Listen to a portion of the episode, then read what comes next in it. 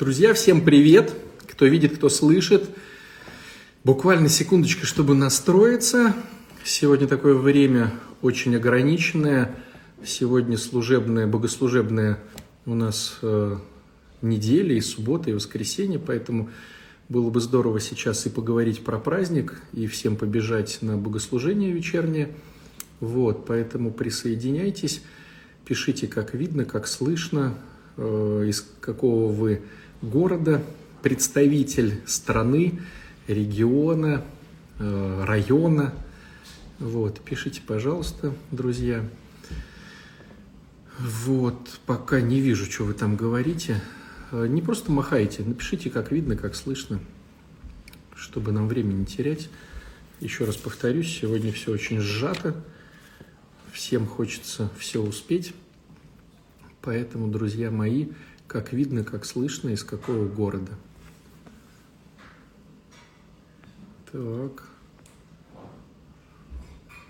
Слышно и видно. Вот как здорово, когда пишут то, что просишь. Хорошо, раз слышно и видно в Иркутске, значит, надеюсь, слышно и видно везде. И в Воронеж все хорошо. Замечательно. Смотрите, друзья, сегодня наша церковь находится в одном интересном событии, которое может оказаться просто э, историческим для кого-то, но было бы здорово, если бы это оказалось э, праздником для каждого из нас – а в чем разница? Разница в том, что если мы находимся вне церкви и смотрим на какие-то события как бы со стороны и говорим о том, что, ну да, 2000 лет назад было такое замечательное событие, как здорово. А праздник – это когда это, э, этот момент касается и меня лично. То есть э, было бы здорово задать себе вопрос. Вот сейчас наступают э, дни окончания Великого Поста, Лазарева суббота, как мы говорим вербное воскресенье, и потом мы переходим с понедельника в Страстную Седмицу. Как это относится конкретно ко мне? Вот каждому здорово было бы задать себе этот вопрос, как конкретно ко мне это относится. Вот. И я бы сегодня накидал некоторые размышления. Понятное дело, что этих размышлений может быть очень много. Но мне хотелось бы сделать акцент именно на ту деятельность, которой я занимаюсь, да, то есть работа с зависимыми людьми и с э, родственниками, а с другой стороны, чтобы ну, каким-то образом была польза переосмысления каких-то вещей, о которых мы порой э, не задумываемся. И минус еще такой э, существует, как мне кажется, у большинства в том, что эти два дня, э, и суббота, и воскресенье, обременены очень э, большим количеством мифов, легенд, каких-то вот а почему верба? А верба – это превращенная женщина, а вот встреча весны с летом. И, короче, э, наша фантазия языческая, к сожалению, очень многое рождает всяких слухов, домыслов, примет и так далее, и так далее. И, к сожалению, очень многие люди э, в своей голове соединяют э, вот э, все-все вместе. И получается такой интересный замес и православного, и языческого, и непонятно какого. Поэтому давайте вот сегодня поговорим, чтобы какие-то вещи поставить на свои места. Итак, смотрите, сегодня наша церковь празднует Лазареву субботу, завтра или сегодня вечером, да, правильнее сказать, и завтра вербное воскресенье. На самом деле это одно большое событие, которое переходило из одного в другое. А в чем идея Лазаревой субботы? Э, в воскрешении Лазаря. Кто такой был Лазарь? Лазарь – это был друг Христа. То есть э, по каким-то причинам Христос дружил с некой семьей, в которой был Лазарь, как брат, и две его сестры Марфа и Мария. Э, когда мы читаем Евангелие, посвященное Божьей Матери, очень часто э, вот, да, на этих праздниках, вот именно на Божественной литургии, мы прочитываем Евангелие про Марфу и Марию. Это вот про них – то есть Марфа, Мария, одна, которая слушала при ногах Христа, другая, которая бегала, суетилась по хозяйству и была недовольна тем, что э, Мария, значит, ничего не делает. Это вот про них как раз-таки история. То есть Марфа, Мария и Лазарь. Э, семья. По каким-то причинам Христос с ними дружил. И, понятное дело, они слышали чудеса, то есть Христос же приходит не один, Он приходит с апостолами, рассказывают, что-то вспоминают. И, понятное дело, они знали о том, что он мог творить чудеса. Догадывались ли они о том, что он Господь или не докад... Бог, или не догадывались, мы не знаем, скорее всего, нет. Но то, что это величайший пророк, то, что это вот действительно уникальный, преуникальный человек, однозначно да. И вот что происходит. Когда Христос был где-то по своим делам, до него доходит весть о том, что э, Лазарь э, болеет. Сестры посылают э, какое-то письмо о том, что приходи быстрее, потому что ты можешь помочь нашему брату, которого ты тоже любишь, помочь выздороветь. Вот. Но получается удивительная история, что Христос медлит. С одной стороны, вроде как бы по-человечески можно было сразу побежать, но еще несколько дней Христос остается там, э, где он был, и потом только с учениками идет, значит, вот э, к этой семье. Э, и здесь происходит одно интересное событие. Он воскрешает этого Лазаря. Интерес заключается в том, что само по себе воскрешение уже в Евангелии было описано. То есть вот если вы помните, а, там был, допустим, момент, когда дочь начальника синагоги Иаира была воскрешена. А, сюжет был очень а, прост. Она болеет, зовут Христа, он идет, но по дороге уже ему говорят, что не тревожь учителя, потому что дочь умерла. Он все равно приходит и говорит, не переживайте, она еще спит, над ним смеются но он ее воскрешает. И второй момент, который был э, в Евангелии описан, это когда э, город Наин, и в нем э, была вдова, которая похоронила единственного сына. История почти такая же, то есть идет Христос, видит процессию, видит, как много людей пошло за этой женщиной, э, все переживают, плачут. Это был единственный кормилец, или, скажем так, надежда матери на э, кормильца, потому что она была вдова. Он умирает, этот сын, и Христос тут же его также воскрешает. То есть, грубо говоря, речь идет о часе, двух, трех. А здесь мы наблюдаем другую картину, э, когда уже четверо дней, ну, четыре дня, как Лазарь был мертв. И сложность вот э, этой всей истории в том, что много людей видело Лазаря, много людей было на похоронах у Лазаря, и многие пришли в тот момент, чтобы ну, побыть с этой семьей и сопереживать их боли, их утрате. И они прекрасно знали, что четыре дня назад Лазарь умирает, и в чем здесь смысл? Он уже смердит. То есть он уже настолько пахнет гнилью, что, вероятно, даже э, камень, который прикрывал, э, значит, пещеру, в которой похоронили Лазаря, ну, не был настолько, не, не справлялся, да, вот с этим запахом, вероятно, из пещеры очень сильно доносилось. И поэтому, когда Христос говорит о том, что уберите камень, ему говорят, подожди, он же уже смердит. И вот здесь вот очень интересный момент. Если кто-то ну, знает э, именно запах, да, запах э, трупный.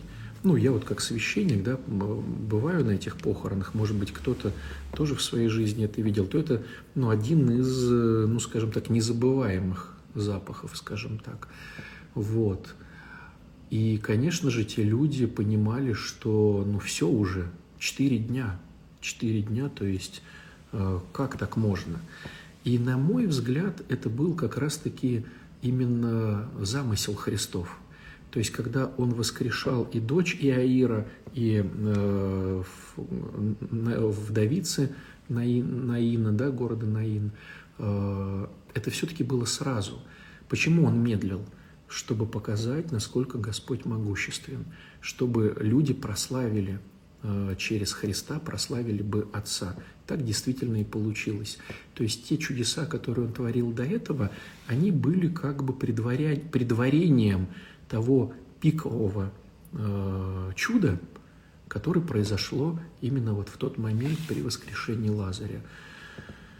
Гроб открывается, ну, э, надо понимать, да, что если В нашем варианте это человека закапывают, в их варианте его хоронили либо в пещере, либо в каких-то катакомбах, если победнее были люди. И вот пещеру открывают, он кричит «Лазарь, выйди вон!» И Лазарь выходит. Четверодневный смердящий Лазарь. Вот э, что бы я хотел, э, ну, понятное дело, да, мы как бы не совсем сейчас будем сильно воспринимать это чудо, в отличие от иудеев того времени, потому что мы знаем уже сюжет. Прошло 2000 лет, мы читали Евангелие, мы понимаем, что Христос не просто пророк, а что это Бог. Э, мы понимаем, что чудеса творились, и поэтому для нас оно немножко замыленное становится – а для тех людей это был высший пик. Да? Почему они поняли, что что-то произошло ну, из ряда вон выходящее, приходили, смотрели, как э, Лазарь кушает после этого, да, с ним сидит Христос. И когда на следующий день Христос входит в Иерусалим, то молва, вот это сарафанное радио уже настолько э, все разнесла, что люди понимают, что идет величайший идет величайший пророк всех пророков, идет Мессия, тот, кого ждали э, долгие столетия, чтобы спасти народ Израилев. Поэтому люди выходят с пальвовыми ветками и вот э, кричат «Осанна вышних, благословен грядущий во имя Господне». Величайшее чудо. Для нас, конечно же, знающих эту историю уже много раз, конечно же, эффекта такого нет. Ну, воскресил и воскресил, ну, Лазаря, да, ну он же Господь. Какой момент я бы хотел акцентировать сегодня для каждого из нас, друзья? Э, вот в данный момент творится то же самое в наше время. Э, я говорю про зависимых людей. И, может быть, тот, кто сейчас из вас слушает эфир, может быть, либо сам, либо его родственники тоже э, были вписаны в книгу жизни этого чуда. Да? Когда зависимый человек – Э, находится в пике своего употребления, для родственников он реально уже мертвый. И помимо того, что он реально смердит, потому что гниет технически, да, не, э, скажем так, э, метафорически, а технически, он гниет, он болеет, у него там все отнимается, у него кишечник не справляется, он либо запоры, либо опорожнение. Ну, то есть картина Э, пика употребляющего человека либо от наркотиков, либо от алкоголя, она, мягко говоря, совершенно не, ну, неприятна. Когда он в блювотине, там этот да, алкоголик лежит, когда он потерял весь человеческий вид, да, и похож вообще то ли на животное, то ли непонятно на что. И родственники уже поставили крест на этом человеке. И порой люди говорят, быстрее бы ты умер, чтобы ни себя не мучить, ни нас не мучить. Но вот человек не умирает да, по каким-то причинам, он опустился на дно, и на этом дне еще ползет, ползет, ползет, гниет дальше, смердит дальше, э, дальше всех пугает своим видом. И надежды на его воскрешение в человеческий вид уже давно ни у кого нет – так вот, когда смотришь на этих людей, кого коснулся Господь, как в Лазарево воскресенье, э, значит, э, да, самого Лазаря, конечно же, вот понимаешь, что чудеса – это не только евангельская история двух тысяч лет назад. Евангельская история продолжается и сейчас. Когда человек, уже умерший в, в принципе, но непонятно как живущий, да, биологически, начинает воскрешать, начинает вести трезвый образ жизни, начинает э, восстанавливаться, и потом он сам говорит, да, когда вот происходит, ну, это называется в, в сообществах спикерство, да, то есть когда вот он рассказывает о себе, то они признаются, эти ребята – и девчонки в том, что они не понимают, как это произошло. То есть их соупотребители, э, кто-то умер, а они остались живы. Почему они остались живы? Почему они остались живы? Вот как говорит э, Лазарева э, история, да, он потом стал епископом, да, то есть он продолжал потом вот э, христианского служения. Может быть, потому что Господь хочет, чтобы они еще послужили Ему. Может быть, они не исполнили весь потенциал. Да? Ну, мы сейчас только можем догадываться, но сам факт, о котором я хочу вам сказать, что евангельская история сегодняшнего дня продолжается и сейчас. Вот это самое важное. И кто-то из слушателей являлся тем, кто либо стоял при гробе уже умирающего зависимого, там, который вот, да, влачил непонятные там несколько лет смердящего образа жизни, либо сам является таковым и действительно воскрес в эту жизнь. Понимаете, как здорово? Вот это было бы э, прекрасно сегодня праздновать, что Евангелие – это не книга, которая рассказывает о событиях давно минувшего дня, а Евангелие – это то, что сейчас окружает нас – Первый момент, о котором хочу сказать. Второй момент, на мой взгляд, тоже важный. А, вы знаете, есть такое пересечение интересно. Вот Лазарь и Лазарь никогда не задумывались, ведь это имя Лазаря встречается еще раз а, в евангельском тексте в притче о богаче и Лазаре.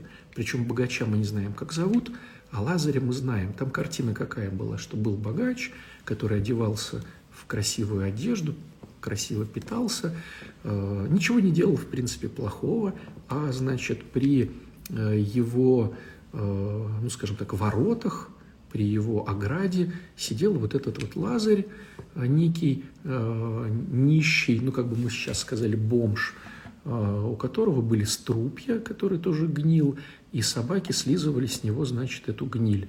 И он был рад, когда ему э, что-то там кидалось, там какая-то вот крошка, чтобы что-то съесть.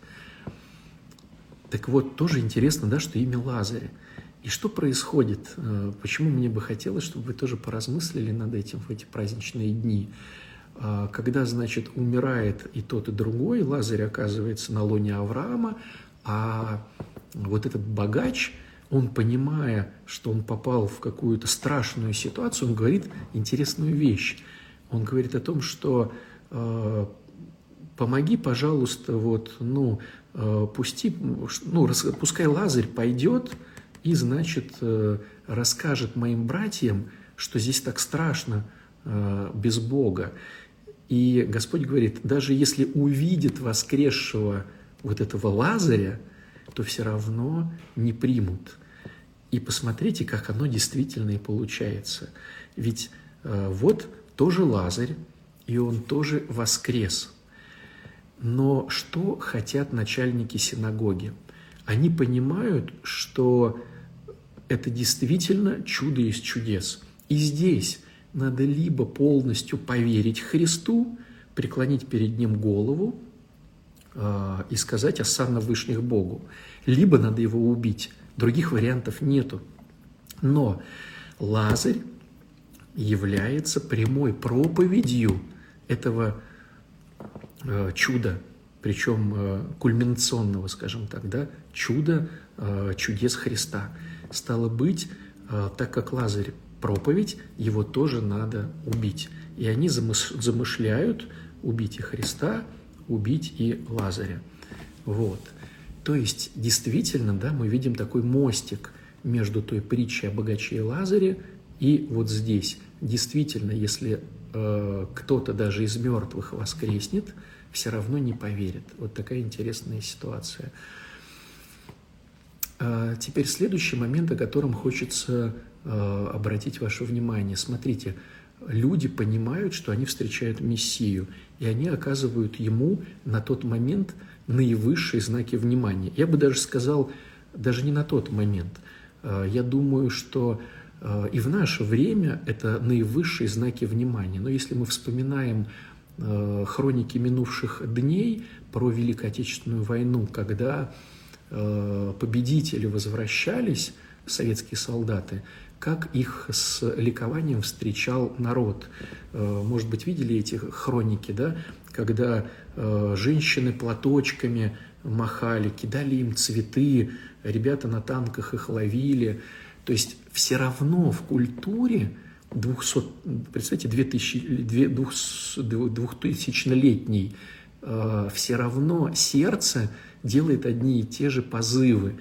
Благодарность дает какое-то восхищение народом с криками и с какими-то вот, ну, у них были пальмовые ветви, там у женщин платки были, да, мы сейчас встречаем Христа вербами. Ну, почему вербами? Потому что ничего не растет, поэтому вербами и встречаем.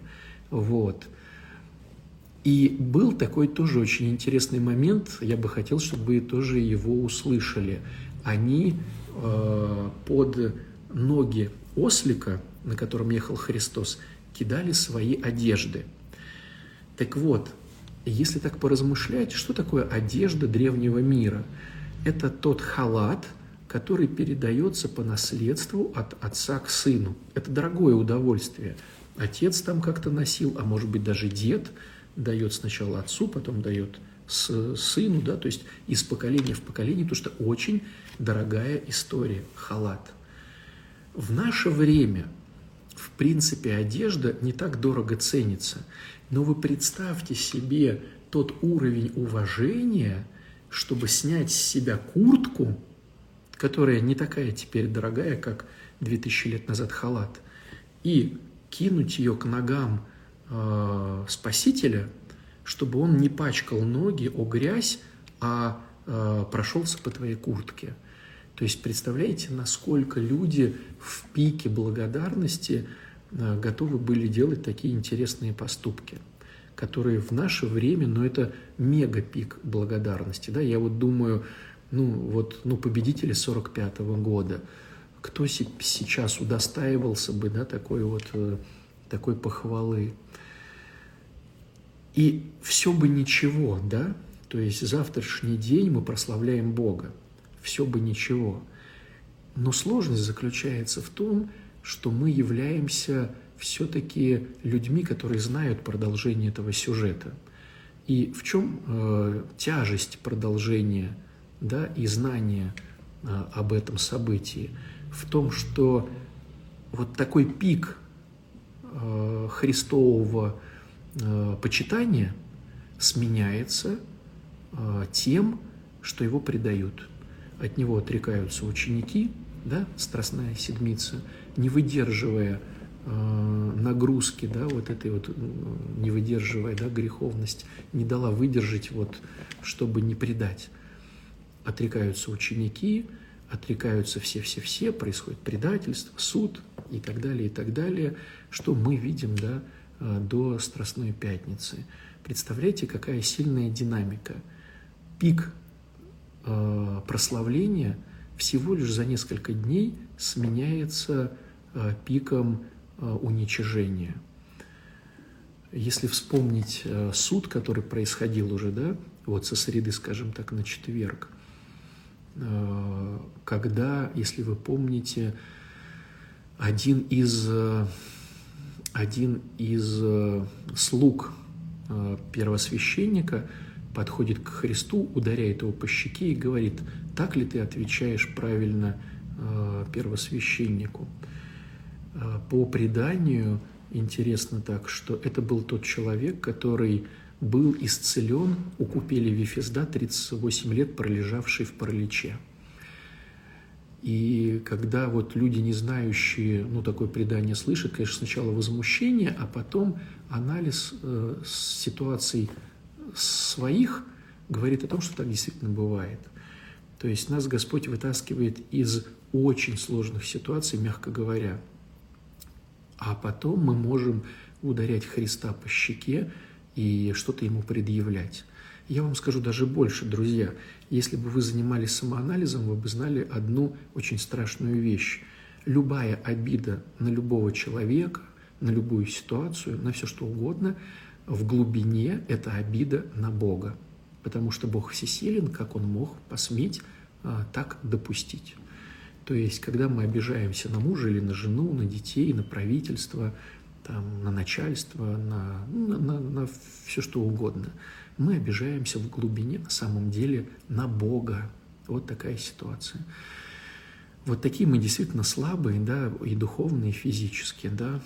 И вот, на мой взгляд, э, вся Страстная Седмица – это, наверное, плач о том, что мы, в принципе, ничем не отличаемся, друзья, от тех людей, кто наполнял эпоху 2000 лет назад. Ведь смотрите, когда Христа в пятницу ведут э, на Голгофу, никто ему не помог. Даже Симон, который ну, э, нес крест, и то его нес, потому что ему приказали. Представляете, как получается? А это же Иерусалим, там же очень много людей. Э, наверняка кто-то через родственников слышал, видел, э, что где-то тот исцелил этого, здесь вот это чудо, здесь. А где эти люди? Никто не подал руки, никто не сказал, давай я буду нести вместе с тобой. То есть вот такая вот э, интересная ситуация. Воскресенье, которое мы празднуем завтра, пик прославления, и к пятнице – это пик уничижения Христа. И самое страшное в этом то, что мы – это те же люди, которые были 2000 лет назад. То есть ничего не меняется. И мы, если бы были там, мы бы были тоже предателями, и находясь здесь, мы тоже порой предатели Христа. И вы знаете, вот в этом, ну как бы сложность христианских праздников, потому что с одной стороны это ликование, а с другой стороны это страх. Вот, допустим, взять там Пасху, да, с одной стороны ликование, а с другой стороны распяли – Рождество, с одной стороны, ликование, а с другой стороны, мы знаем, для чего он родился. Вот то же самое происходит и в эти два дня. С одной стороны, завтра мы будем благодарить Бога, а с другой стороны, мы понимаем, э, насколько наш грех порабощает нас, и мы уничижаем Господа. Есть одно еще, если говорить про предание, тоже есть такая интересная в церкви э, вещь, касаемо Лазаря, вот этого, да, которого Господь воскресил, она ну, в предании говорится о том, что Лазарь после этого всего больше не смеялся. Ну, знаете, это из оперы того, что кто в армии служил, тот в цирке не смеется. То есть что-то за четыре дня э, увидел Лазарь такого страшного, да, такого, такого, э, что он больше не смеялся. Вот одно такое предание, да, что больше не смеялся. Второе предание о том, что у него э, какая-то проблема была с небом. Оно было очень такое, ну, как сказать, э, неприятный вкус у неба. То есть как будто бы обожгли или какая-то гниль или что-то. И вот есть предание, что он постоянно ел сладкое, чтобы э, вот эта вот горечь какую-то, да, в небе, в горле, чтобы она исчезала. И есть такое тоже одно забавное предание о том, что однажды только Лазарь засмеялся, когда увидел, что какой-то мужик ворует э, глиняные горшки. И когда его спросили, отче, почему ты смеешься, он сказал, глина ворует глину. Ну, то есть глина, да, человек создан из глины, глина ворует глину. А больше не смеялся. С чем это можно сравнить? Вы знаете, вот, э, наверное, отчасти можно как это понять, когда вот ребята, которые прошли Афган, или у кого-то дедушки, кстати, которые прошли Великой Отечественную, у меня, э, у супруги дедушка, он, э, будучи маленьким, что-то там 12-14-летним, он в блокаду по Ладоге возил машины с продовольствием. Вот и от него ничего не дождешься. То есть, когда я его расспрашивал, говорю, слушай, а как там то, как там все, он не говорил про это. То есть, настолько это было, э, наверное, страшно, неприятно, тяжело, что вот он не высказывался. И когда ребят тоже, когда спрашиваешь про, ну, как сказать, э, про то, как они прошли там горячие точки, если человек реально что-то прошел, он не особо хочет этим делиться – потому что любые ордена, которые они получают, это только такая память либо о том, что товарищей много полегло, либо что ну, что-то было сделано очень такое тяжелое. То есть получается, что люди, которые где-то хлебанули, конкретно, они не готовы этим делиться. Вот то же самое, наверное, произошло и с Лазарем, потому что, да, ну, по учению нашей церкви, все-таки четвертый день – это уже ну, потусторонний да, мир, то есть где он находился в течение этих трех дней. Ну, во всяком случае, чего-то увидал, и потом больше, короче, не смеялся. Вот, такая интересная штука, друзья. Э, к чему весь разговор? К чему призывал бы я? Я бы призывал все-таки э, сегодняшний вечер и завтрашний день все-таки посвятить благодарностям Бога, каким-то образом приобщиться к этому празднику и, ну вот, конечно же, что-то э, как-то вспомнить. Да, как и те э, две тысячи лет назад люди кричали «Слава грядущему во имя Господня», было бы здорово и в наших сердцах э, петь эту песню «Благословен гряды во имя Господня» вот, э, прямо прокричать благодарностями. Потом, что бы я рекомендовал, друзья, на первые дни Страстной Седмицы э, я бы рекомендовал такую хорошую церковную практику в понедельник, вторник, среда и четверг прочитать все Евангелия. В понедельник одно, во вторник другое, в среду третье, в четверг, в, четверг, в, страс... в чистый четверг четвертое. То есть было бы замечательно, если бы вы нашли время отойти от суеты э, вокруг и все-таки э, еще еще раз напомнить себе этот великий, великий сюжет. Э, понедельник одно Евангелие, вторник другое, среда третье, четверг, четверг четвертое Евангелие. Вот. Ну и, конечно же, Конечно же, э, Страстная Седмица – это в первую очередь понимание своего места э, вот, относительно Христа. А пришел ли Христос для меня? Да, действительно, я вижу, что Он мне помогал. Но где я от Него отказывался? Где я Его уничижал? Где я Его предавал? Где я совершал те поступки, которые совершенно для меня, как для христианина, это позор.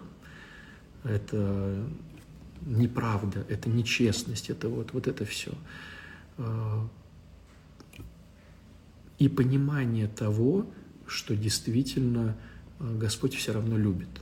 Если вы не исповедовались на этих неделях, было бы замечательно, если бы вы все-таки поисповедовались на Страстной Седмице. Это было бы очень хорошо то есть благодарности, чтение Евангелия, воспоминание своей греховности и исповедь.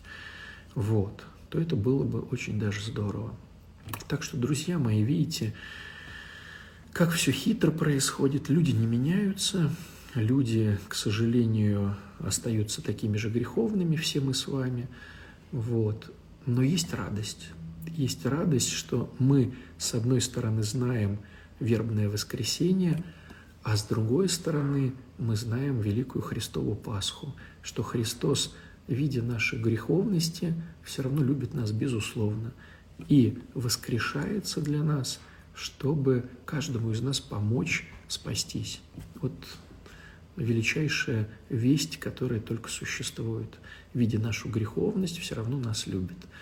Конечно же, не то, что нам как до Луны, да, в этом плане, потому что и в семьях люди всю жизнь кому-то что-то там помнят, не могут простить. И родителям, и детям, и друзьям, и сослуживцам. Где-то кто-то кого-то уколол, и всю жизнь, э, значит, буду помнить и буду, значит, ненавидеть. Здесь совершенно другая история, друзья. Здесь история о всепрощении и любви. Вот такие интересные события дает нам вспомнить наша церковь родная. Поэтому э, было бы здорово, чтобы не просто так ты шел на богослужение, а с какими-то ну, интересными мыслями, размышлениями.